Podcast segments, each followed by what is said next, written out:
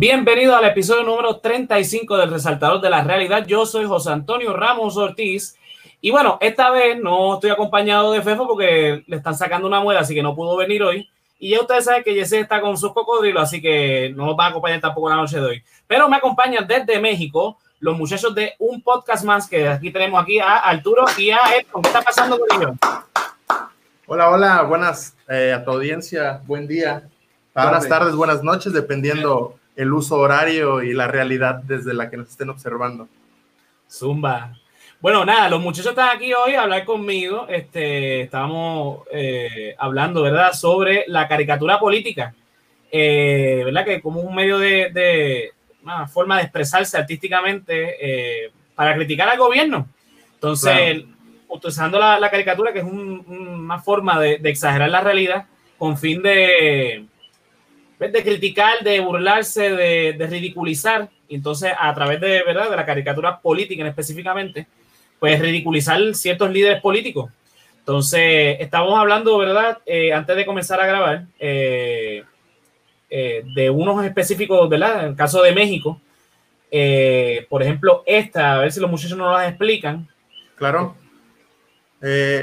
pues esta fue icónica, realmente, fue un, un acto, me atrevería a decir, obscuro, un acto vandálico. Esto sí es un acto vandálico, no lo, como lo que representan eh, normalmente. normalmente. Fue una campaña política del sexenio anterior en el que llevó varios nombres, era la cruzada contra el hambre, era apoyo gubernamental para el hambre, era lucha contra el hambre, lucha contra la escasez, cuando en realidad solo fue un tipo de control político para comprar el voto porque se le regaló a la gente tarjetas de regalo, por así decirlo, para un supermercado en específico de una cadena mexicana.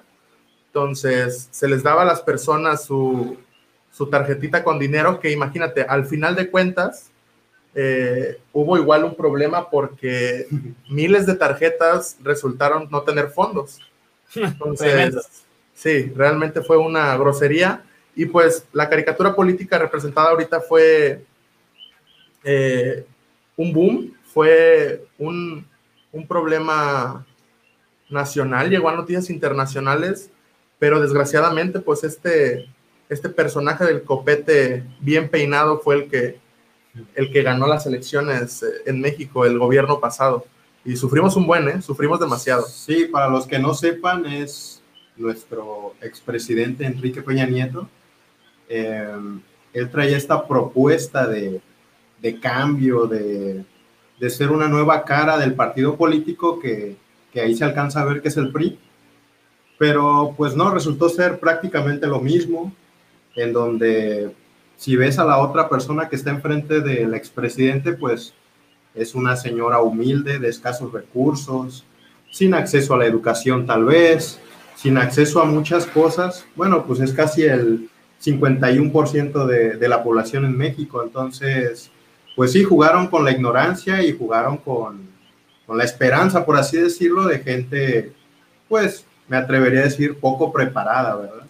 Y para, perdón, para eh, tratar de irnos con un, una directriz en la conversación, en México se les llama moneros, no sé qué nombre tenga en, este, en Puerto Rico, eh, esta acción de dibujar, de caricaturizar una acción política, un evento político o un simple político para ridiculizarlo y tratar de generar esta conversación como de sátira social, de crítica social y tratar de darle un giro pues que sea menos crudo y tratar de hacerlo humorístico, ya que sabemos que pues, la comedia es un pues un buen medio, un buen medio para comunicar como los memes, como estas historias. Eh, para aterrizar temas complejos. Claro, claro que sí.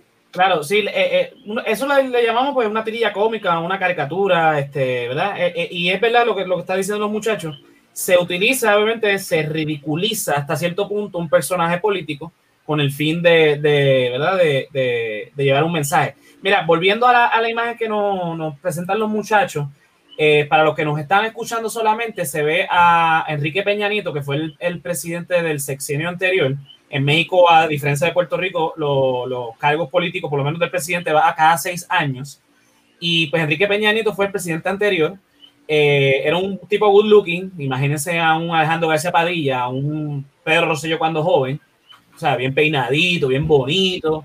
Sí, eh, ¿Ves? Con estos discursos huecos y vacíos, tratando de convencer al populacho. Aquí ¿verdad? Eh, se ve la, la, figura de Peña Nieto como que bien gigante, bien podero, empoderado, con el logo del PRI, que es el Partido Revolucionario Institucional, y dice, eh, no ganaré con el voto coaccionado ni condicionado, ganaré con el voto libre. Sí. Y entonces él se mismo se hace una, una cuestión de, dice, ¿o acaso no has oído hablar del libre comercio? Para los que saben un poquito, el libre comercio no es tan libre nada, eh, ¿verdad? Es este, Porque el mercado es, no se autorregula. Exacto. Eh, eh, esa, está ridiculizándose a sí mismo. Aparte de que yo recuerdo que cuando Enrique Peña Nieto era presidente en, en México, la cantidad de memes que salieron eh, ridiculizándolo por lo bruto que era eran eh, exorbitantes. Yo, me, yo recuerdo la cantidad de, de, de, memes que llegaron sí. acá. Este, y precisamente acá en Puerto Rico pasa lo mismo con otros, otras figuras políticas. Por sí. decir alguno, también como Alejandro García Padilla, que fue gobernador de Puerto Rico, eh, se, lo, se lo tripearon, como decimos acá, bien duro por su inglés. Porque obviamente, como tenemos una relación colonial con los Estados Unidos, pues se veía mal visto que el gobernador de Puerto Rico tuviese un inglés tan malo. Pero nada, el tipo habló con el presidente de Estados Unidos, Barack Obama, en aquel entonces, así que no sé cuál era el hecho, sin defenderlo. No estoy defendiéndolo, aquí saben que yo no soy eh, defensor de, de García Padilla. Pero a lo que voy, a lo que voy, eh, la caricatura busca eso, y, y, ¿verdad? Los que nos siguen saben, porque nosotros producimos eh, caricaturas eh, este, en base a eso, ¿verdad? Buscando la, la crítica, buscando la burla ridiculizando ciertos aspectos, ¿verdad? Porque es lo que dijeron los muchachos, a veces temas muy complejos tú los, lo, lo, los pones bien sencillos en una caricatura y llega el mensaje. Aquí yo tengo una del colega eh, Planeta Kike aquí en Puerto Rico. Aquí se ve, dice el elegido, estoy bien enfocado. Y se ve en la parte de atrás al, al Capitolio, Capitolio, y adelante se ve quien parece ser al que eligieron recientemente presidente del Senado, este Adalmau, con una corona roja, eh, eh, ¿verdad? buscando el Partido Popular, y un maletín lleno de chavos, eh, lleno de dinero. Obviamente, o sea, eh, sabemos que están bien enfocados los políticos en Puerto Rico, porque, bueno, el punto, al punto lo que quiero oír es que estas caricaturas, ¿verdad? Por lo menos de nosotros, de la parte de nosotros, de, ¿verdad? De los medios de comunicación tradicionales y los no tradicionales como nosotros en los medios de comunicación, por internet, lo utilizamos para una crítica, para advertir o señalar algún, algún algo que está mal. Saludos, claro. Queen. Buenas noches. Saludos, este, pues a lo que quiero oír es que esta, este medio que surge desde, vamos, desde hace par de siglos, yo diría, eh, por lo menos políticamente hablando, desde la Revolución Francesa, se utiliza por ambos bandos, o sea, nosotros como críticos del gobierno y el mismo gobierno buscando una propaganda política.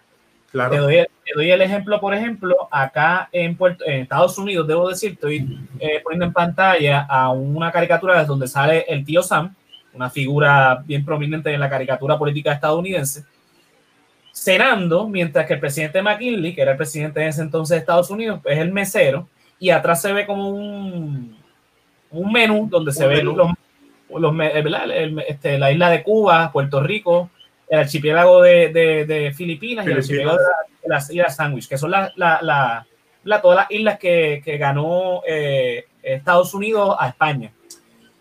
Obviamente, hay otras más despectivas, por ejemplo, como esta, donde se ve al tío Sam eh, regalándole, eh, por decirle de alguna manera, eh, sí, ropa, ropa civilizada al jibarito, que es el que, que se ve aquí, es un jibaro puertorriqueño. Así se, no se logra bien, no se logra apreciar bien, pero el gorro dice Puerto Rico. Sí, sí. Lo, lo, presenta como este niño, algo infantil, como medio ignorante, de, de tez oscura, que tiene un discurso político, tiene un discurso político atrás. Esto lo utilizó mucho Estados Unidos en ese entonces para eh, eh, buscar eh, este propaganda. Willy, saludos, saludos de allá desde Bari, en el Río San Juan. Ahí saludos. Siempre, este, conectándose con nosotros. Pues mira, yo lo que quiero ir con, con este tema, ¿verdad? Es que eh, todas estas caricaturas que en Puerto Rico se han, eh, con el tema del Internet, se han ido eh, propagando más, mucho más rápido, porque en los medios tradicionales, como que esto ya no se ve, no es, ¿verdad? Periódicos como El Nuevo Día, El Vocero, Primera Hora, que son periódicos de mayor circulación en Puerto Rico. Inclusive hemos tenido casos donde se han este, censurado. Por ejemplo, eso no es una caricatura per se, pero es una tirilla cómica, que es la tirilla de, de Pepito, que lo hablamos en el capítulo aquí de, de, de sátira política con Rangi desde la nada, de que fue censurado precisamente por hacer una crítica política a una legisladora en aquel entonces, eh, Tata Charboniel, que aquí la conocemos en Puerto Rico por ser una fundamentalista del Partido Nuevo Progresista, y que eventualmente el FBI la, la, la acusó ¿verdad? De, de, corrupción. Tanto, tanta cosa, tanta moralidad con Dios y toda la cosa, y terminó siendo igual de chanchura que un montón de políticos de su partido, del Partido Opositor, que el Partido Popular. Pues en ese entonces, previo a lo que estoy mencionando ahora, pues Pepito, eh, no conseguí la, la trilla, pero los que nos, nos siguen, los que nos escuchan, saben de lo que estoy hablando. Aquí en Puerto Rico, en las carreteras, usualmente ponen unos drones, unos barriles eh, color naranja, con unos reflectores. Entonces nosotros, le decimos este, eh, drones, ¿verdad? Y, en la caricatura se ve una serie de, estos drones. Y después Pepito dice, bueno, es, es igual de batata que, que Tata Charbonnier o algo por el estilo, haciendo referencia a la legislatura y obviamente eh, eso fue un escándalo aquí en Puerto Rico por parte de ese partido, llamaron al periódico, el periódico sacó la tirilla, obviamente eso es censura. Sí. En Internet, obviamente, como no tenemos esa, esa cosa, pues se ha, se ha proliferado, por ejemplo, que les mencioné Planeta Aquí, que es también de Planeta Aquí, que este Joe Biden, eh, diciendo It's only a warm welcome. Sabemos que los presidentes en Estados Unidos, pues cuando llegan a la, a la presidencia, pues tienden a, a, a, dar su ataque. Este, este es otro que aquí dice de, es de Joe Wallace, este es mucho más viejo. Se ve a Jennifer González y a Tomás Rivera Chat, que en ese entonces eran los presidentes camerales, eh, Tomás siendo el presidente de, del Senado y Jennifer González, actual comisionada residente, era presidente de la Cámara. Y se ve a Tomás con un serrucho dice, eh, que dice Ay los Pedro, referencia a Pedro Rosselló, uh -huh. y dice Jennifer, eh, serruchando palo, y él dice, oh no, esto es para retocar el bigote. eh, obviamente tiene un, doble sentido. Aquí nos pone Queen, eh, también reciente con las expresiones de Bea contra el minicorto eh, criticando a Ricky luego de su entrevista. Claro, ella está haciendo referencia eh, a, De la Nada, que para ponerlo en contexto, porque esa publicación se me fue viral.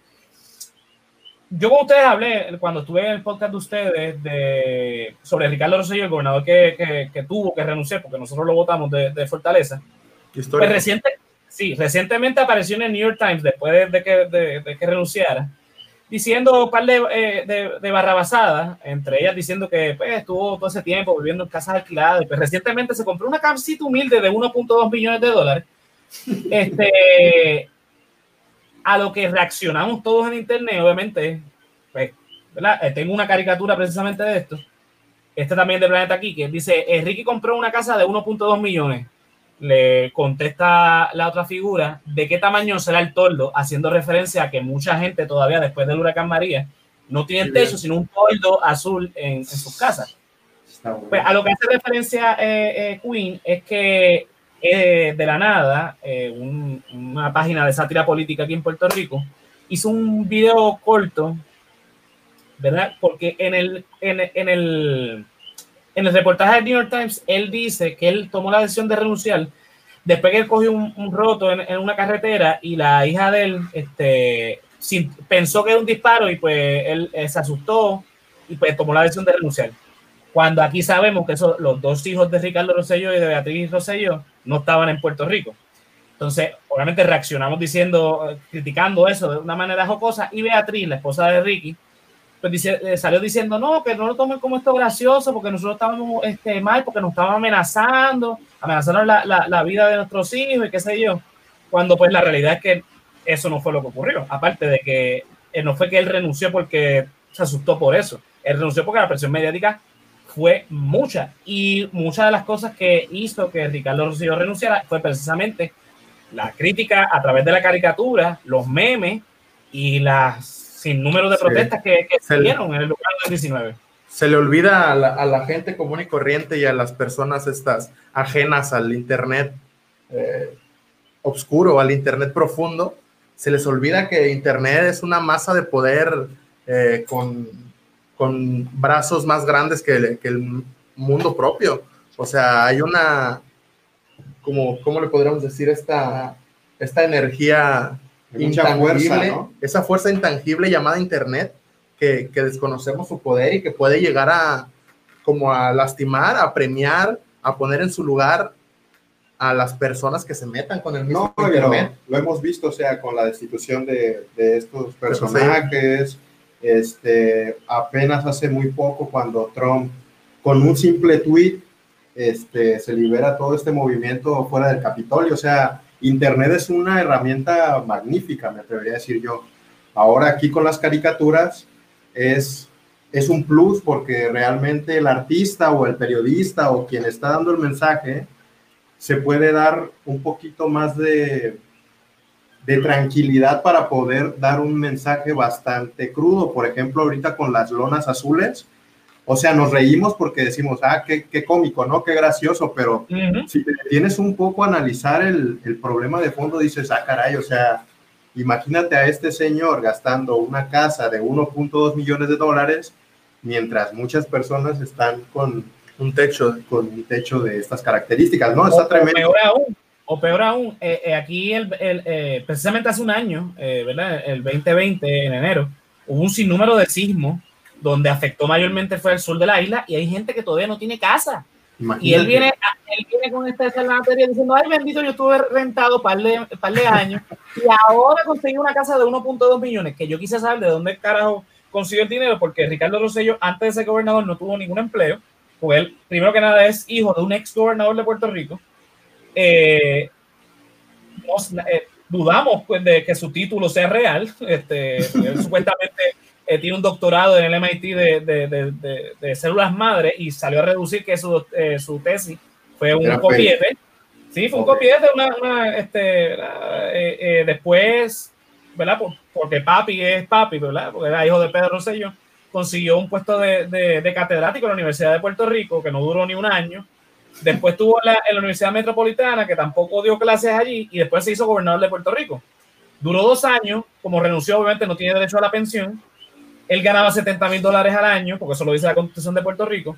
Entonces ahora de repente tiene un trabajo y se consigue una casa de 1.2 millones. Claro, los Rosellos en Puerto Rico son gente de dinero, pero sabemos que Ricky Rosello no tiene fortuna propia. Entonces viene a decir, eh, no sé, el, el publicista que consiguió para lavar su imagen, porque él lo dice en el reportaje, de hecho, que, que es lo más que le duele es que su imagen fue destruida. Mano, tú viste que te, te pusiste a, a, burlarte de los muertos de María, así que no vengas con ese obviamente, pues la reacción de nosotros, los, los creadores de contenido en Internet, así como los medios tradicionales, fue hacer este tipo de caricaturas que voy a mostrar nuevamente, eh, donde la tenía, ¿verdad? Porque esto es una realidad en Puerto Rico ahora mismo. O sea, hay gente que no tiene techo, hay gente que no tiene ni siquiera casa, hay gente que lo perdió todo, que tuvo que irse de Puerto Rico, hay gente que todavía no supera, entonces él viene con la cara fresca, cara de lechuga, a decir que, ay bendito, pues mi imagen fue destruida. No, mano. Entonces, después viene eh, Beatriz, la esposa de él, diciendo que sus hijos fueron amenazados. Y yo no creo que en Puerto Rico, eh, vamos, la nena, eh, la nena que es la mayor, tiene que tener unos cinco años y el otro es, este, tenía un año cuando pasó el revolú de, no creo que ningún puertorriqueño haya querido amenazar la hija, la, la vida de esos dos, de esas dos criaturas inocentes porque no tienen la culpa de tener la, la, basurita de padre que tiene, pero bueno, eso es otro tema. Aquí tengo que dice Queen, eh, doña Maga Nevares es hija de los que fueron dueños de la lechería Tres Monjitas.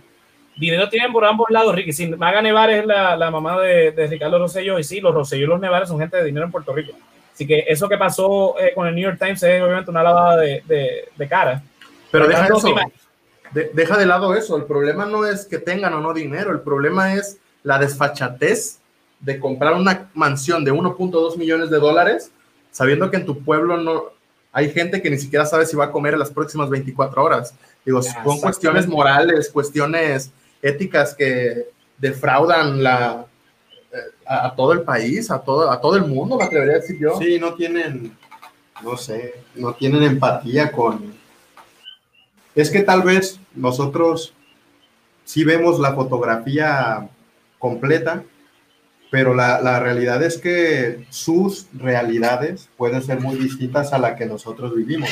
Nosotros pues somos clase media, media baja a lo mejor, pero no sabemos el ingreso que, que puedan llegar, llegar a tener estas familias pues, multimillonarias. multimillonarias y tal vez están tan enajenados en su, en su medio que no logran, que se me hace un poquito incongruente, ¿no? Porque su cargo este, debería darles para saber la problemática real del país. Es que la conocen, estoy seguro que la conocen, porque digo, en el caso del presidente Andrés Manuel López Obrador de aquí de México, él tiene especialistas dedicados a, a entregar todos los días un, un, un, reporte. un reporte detallado de cómo se ha movido el número de pobres, cómo ha reducido, cómo ha aumentado.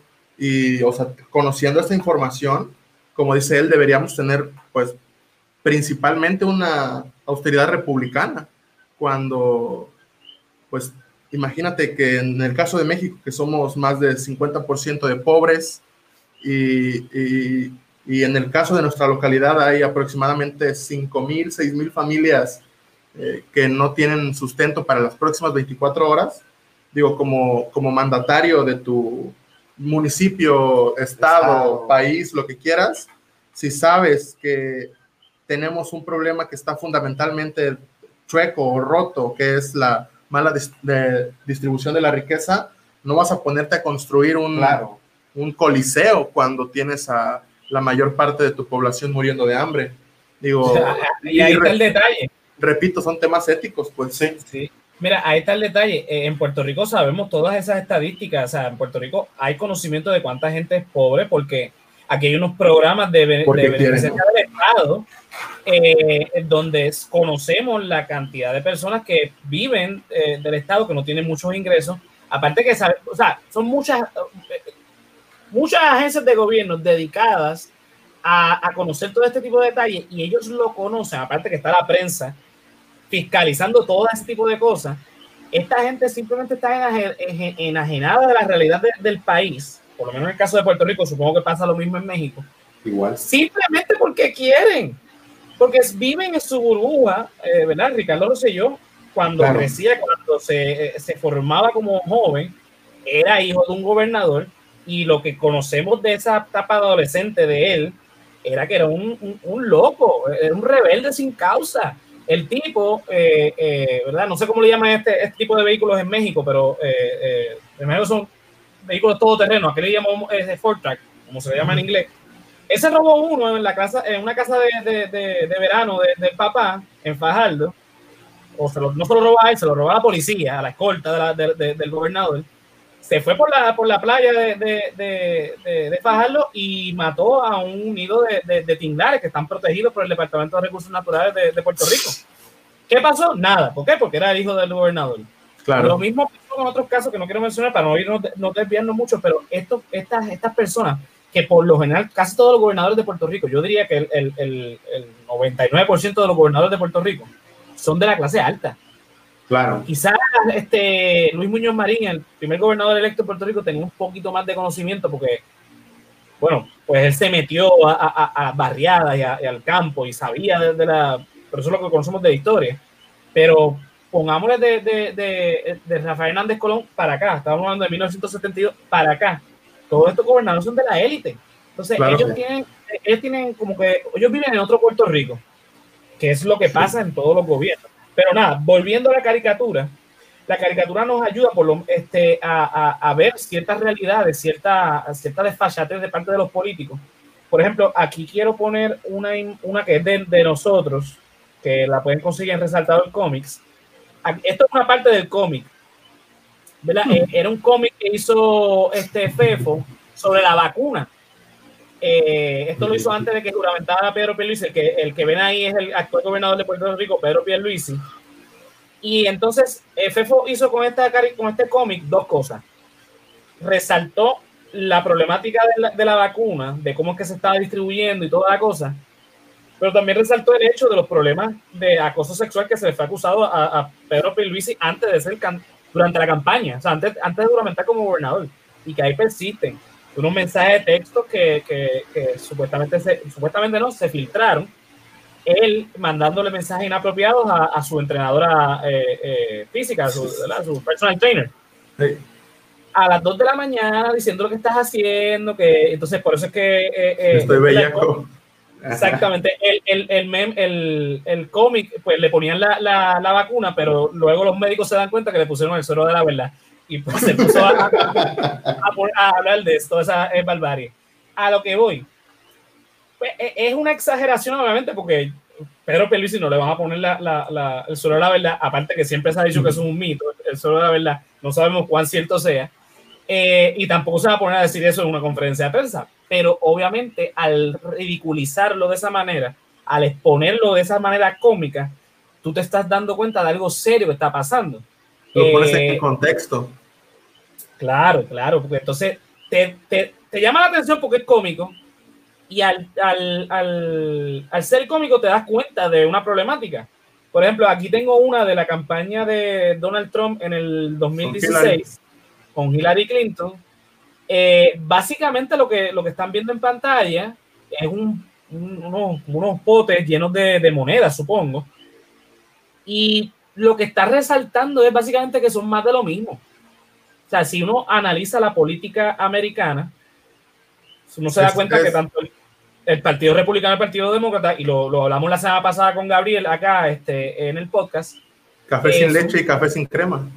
Eso exactamente, son exactamente lo mismo, no hay mucha diferencia entre una y la otra. Pero esta, esta es la, la caricatura que viene de parte de, eh, de, de, nosotros criticando al gobierno, pero también hay una caricatura, que es la que yo presento ahorita de la guerra hispanoamericana, que es la que viene a dar propaganda de parte del gobierno hacia el pueblo. La típica en Estados Unidos es esta, la del tío Sam, Diciendo, claro, diciendo I want you for the US Army. Esta es la típica caricatura que utiliza el, gobierno para reclutar, ¿verdad? Diciéndote, dándote el argumento de patriótico, de que pues, vamos a salvaguardar la libertad y la democracia de Estados Unidos. Cuando uno se pone a, a analizar la guerra estadounidense, sabemos que es todo por dinero, no, tiene que ver con patriotismo ni, ni cosas por el estilo. Eh, eh, eh, también la utiliza el Estado para, para acercar a, a, la población a una, llevar una mentalidad, una propaganda, una, una, una filosofía, tratando de, de, de, de, amoldar ¿verdad? a la gente a que vayan por esa línea. y funciona. O sea, la, la, la cuestión es que funciona porque ¿Qué personaje más patriótico en Estados Unidos que el tío Sam? es ficticio, pero eh, la gente, o sea, eso es más patriótico que, que, George Washington, que es el primer presidente de Estados Unidos y, y uno de los padres fundadores de Estados Unidos. No, sé, si una, no sé si sea una analogía correcta, pero pues es como funciona con los niños. Para introducirlos a la lectura no les das eh, a Hegel, les das libros de texto con caricaturas, con eh, dibujos animados, porque son principalmente digeribles y nuestro cerebro los digiere más rápido. Por eso la caricatura política es una, me podría decir que es una manera de digerir prontamente, rápidamente, cualquier tema político que pueda llegar a ser de interés colectivo, como eh, estos falsos programas sociales que trató de implementar el gobierno anterior de México, digo, Estados Unidos eh, promoviendo a cada uno de sus eh, de sus candidatos sabiendo que los dos son la misma porquería. Eh, ¿Qué más? Puede ser cualquier tema que... El acoso sexual que vimos en el ejemplo pasado. Exactamente. Digo, cualquier tema, cualquier tema que, que pueda ser eh, un poco difícil, digo, no le vas a decir a la gente, eh, líderes de la Cámara Suprema legislaron una ley del artículo 65 que... No, pues una caricatura que dice, tus diputados votaron porque a ti te podamos espiar mientras duermes. O sea, y, haces una caricatura y le haces enterar a la gente que están violando tus derechos, por ejemplo.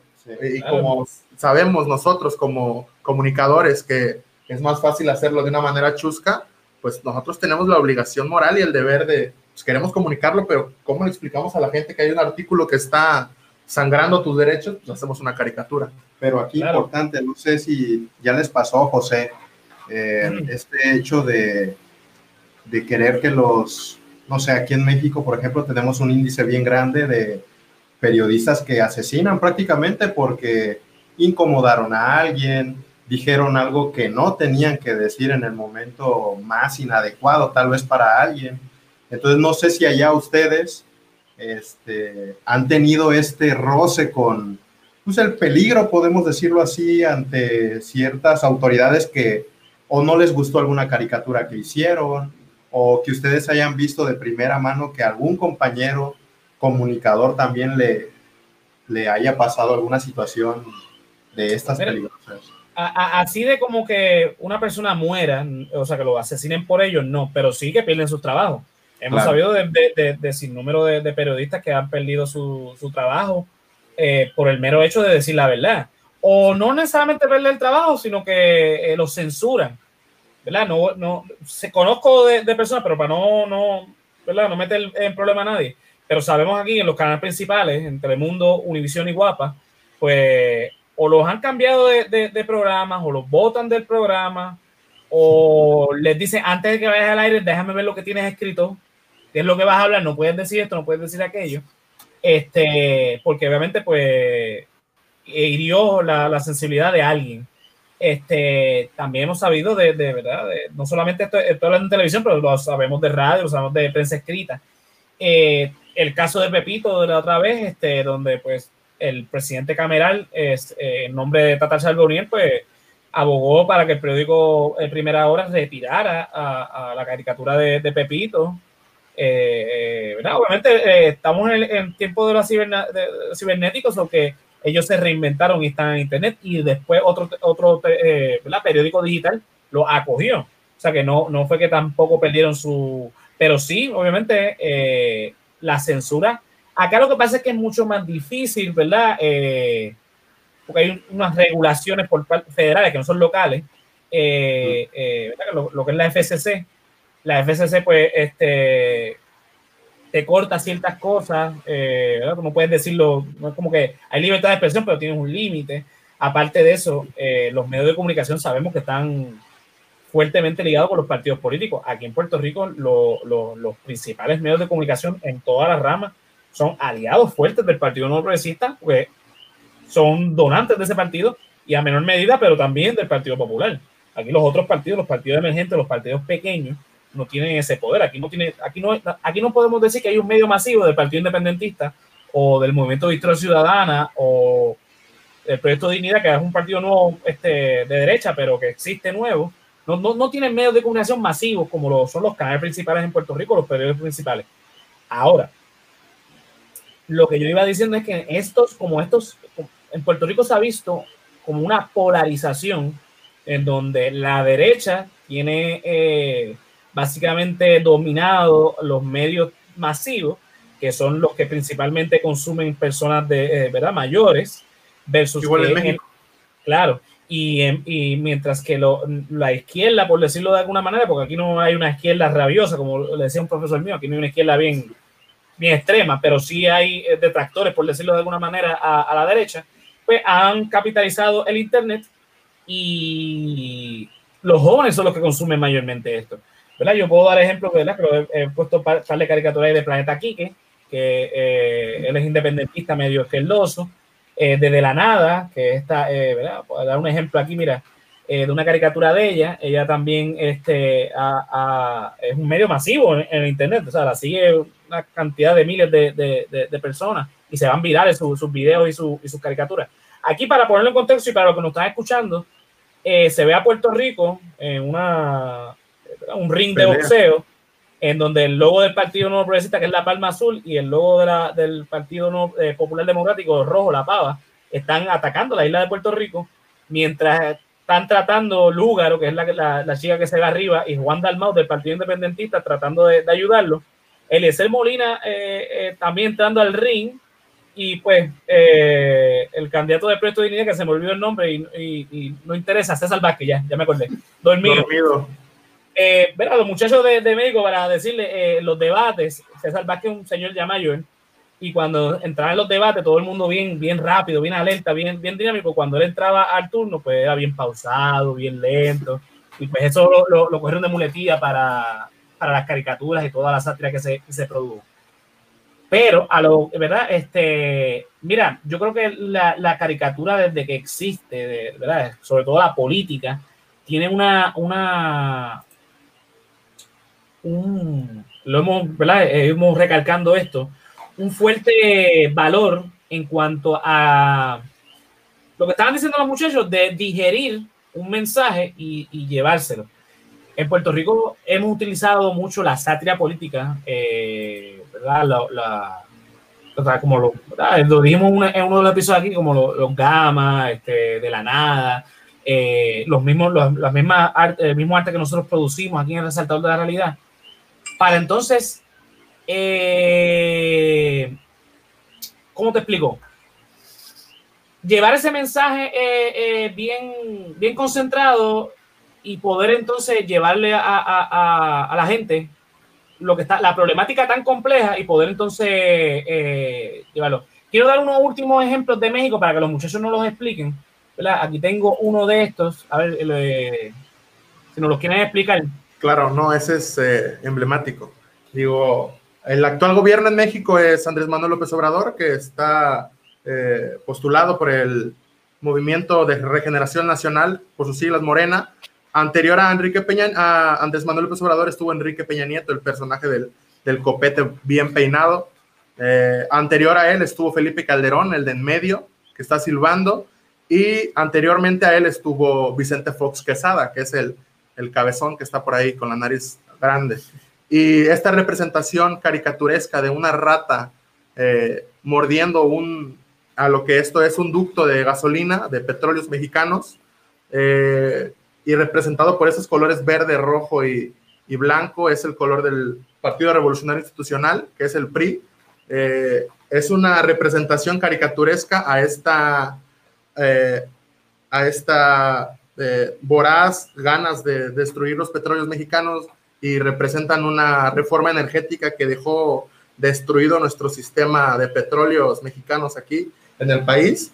Y pues estas personas con los ojos vendados haciéndose como de que jamás pasó, que jamás existió, y el presidente actual, digo, no lo eh, diosifico, pero fue la única, última, la única persona que ha hecho algo por esta reforma energética que nos estaba devastando, que eh, eh, privatizaron nuestro petróleo, nuestra gasolina, y fue la persona que echó a andar este,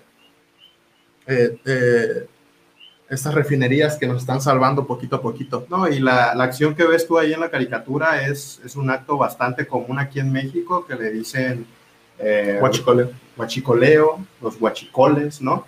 Que son estas personas que se dedican literalmente a extraer pues, gasolina con medidas sumamente peligrosas, ¿no? De literalmente agarrar cubetas donde hay alguna pequeña fisura del tubo, inclusive a veces romperlo se hizo viral el año pasado, hace dos años, eh, la explosión de uno de estos ductos. ductos de gasolina en donde pues cientos de personas murieron. Y entonces aquí es donde te quedas pensando, eh, ok, si ese es el único medio que tienen estas personas para poder llevar comida a sus familias, hicieron bien, hicieron mal, de quién es culpa. Eh, pero sí, el gobierno, así como lo viste en la caricatura, pues me tapo los ojos, no sé nada, no me interesa y sigan, que está mal, ¿no? Porque pues todo ese dinero se ve, se ve, no se ve reflejado en, en nada para México. Digo, y últimamente, para bien o para mal, pues se ha tratado de, de poner un, un, hasta aquí.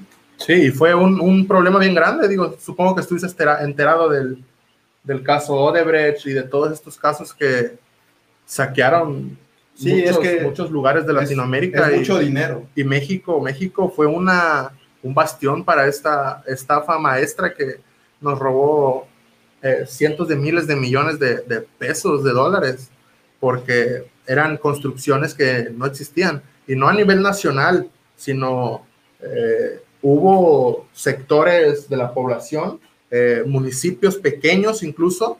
Imagínate qué tan grande estuvo esta estos robos por parte de estos personajes que, que estaban dentro de esa caricatura, que te digo, imagínate qué tan grande fue, que era en municipios específicos donde había firmas de construcciones de escuelas, aulas, eh, baños, hasta baños públicos, eh, carreteras, canchas deportivas, que en papel estaban construidas, pero pues no existían. Wow. está horrible. Para que tú veas que no, que, ¿verdad? que no, lo que nos escuchen y nos siguen en Resaltador, en Puerto Rico no solamente, eh, ¿verdad? no somos los únicos que tenemos problemas de corrupción grandes. Esto es en, toda, en todo el mundo, yo diría. Esto no solamente Sí. algo de América Latina. Bueno, para ir concluyendo, este, ¿verdad? Eh, quiero poner aquí esta imagen inédita de Resaltador. Esto es de cuando empezamos, en el 2011 que Fefo nunca la publicó. Aquí vemos a Jorge de Castro Ford leyendo una, una carta bien triste en su celda. Eh, para poner en contexto, Jorge de Castro Ford fue un legislador que en inicio era del Partido Popular y terminó siendo del Partido Nuevo Progresista y terminó siendo arrestado por corrupción. Este, y pues Fefo hizo esa, esa caricatura bien, bien anormal de, de, de ñañito, como le decimos de cariño. Bueno, chicos, ustedes se tienen que ir, ¿verdad? Sí, tenemos que irnos, pero yo creo que programamos una segunda visita. Claro, si no es, no, sin si no es tú en un podcast más, nosotros regresamos con toda la confianza, con todos Seguro los sí. ánimos. Bueno, pues entonces, ¿dónde lo pueden conseguir? ¿Dónde lo pueden seguir a ustedes en las redes sociales? Eh, pues tenemos un podcast que está en todas las plataformas, en Spotify, en YouTube, está en Apple Music, está en Anchor y está en, en Vivox, me parece. Sí. Eh, sí, sí, sí, estamos en prácticamente en todas las plataformas eh, populares y posibles. En Instagram yo estoy como Arturo Antunes. Yo estoy como Edson Vaso. Eh, muchas gracias eh, a nuestro amigo José Antonio por este pequeño espacio que nos brindó. Realmente eh, me entenderá a José Antonio, pero es bien complicado tratar de llevarles un mensaje bien pensado a la sociedad porque pues, nos aburrimos bien rápido. Pero aquí estamos en la lucha constante De- de, de generar un pensamiento colectivo, colectivo más, más abierto, más, Más maduro. más maduro. Sí, ya sabes, José, que te admiramos bastante. Gracias, gracias. Eres una Igual. persona bastante estudiada y, y pues siempre aprendemos cuando venimos aquí a tu espacio. Bueno, aquí tenemos la sección favorita de todos los que nos escuchan y nos ven. La eh, Yesiel, me están preocupando tus fotos. Esas fotos cada vez son más peligrosas. Cabrón. Yo sé que estás en Florida, pero, mano, bájale dos con los cocodrilos. Sí, no, está peligroso. Peligroso, peligroso. Saben que Yesiel lo pueden conseguir en OnlyFans, en su OnlyFans, Ey. co- Yesiel el cocodrilo. No viniste, así que me estoy vengando. Ah, Saben que a Fefo lo pueden conseguir en, en Instagram como El Hombre Lobo. Ahí tienen todo su arte. También en Resaltador Comics. Ahí van a ver todos los cómics que hacemos. Estamos ahí creando un nuevo contenido, así que pendiente que viene un cómic bien, bien, bien bueno de Pedro Pierluisi. Saben que el Resaltador de la Realidad lo pueden conseguir en www.resaltadordelarealidad.com, Facebook, Twitter e Instagram. Eh, ahí en la página pueden encontrarnos todos los links y todos los enlaces a todas las plataformas de podcast, también YouTube. Ahí pueden leer nuestros blogs y pueden conseguir todos los cómics también. Bueno, y si te gusta nuestro contenido, nos pueden apoyar convirtiéndose en Patreon. Ahí este, pueden ¿verdad? apoyarnos para seguir creando contenido de calidad y, y, y todo. Si se hacen socios en Patreon, pues pueden conseguir contenido exclusivo. Eso sabe que lo pueden conseguir a través de www.patreon.com slash el resaltador de la realidad o en la aplicación El Resaltador de la Realidad. Eh, únanse como Keila Joan, Melissa Meléndez, Luis Martes, Ricardo Torres, que son parte de nuestros Patreon y pues, gozan de todo el contenido que hacemos eh, extra para allá. A no se van a arrepentir, vale la pena, se los juro que vale la pena eh, unirse al resaltador de la realidad porque van a cambiar su forma de ver el mundo. Eso es así. Y nada, a mí me consiguen como José Antonio RO91 en todas las redes sociales. Nada, señores, nos vemos hasta la próxima semana. Así que a los muchachos de un podcast más, muchísimas gracias por aceptar la invitación. Eh, nada, nos vemos. Déjame aquí poner esto y se fue.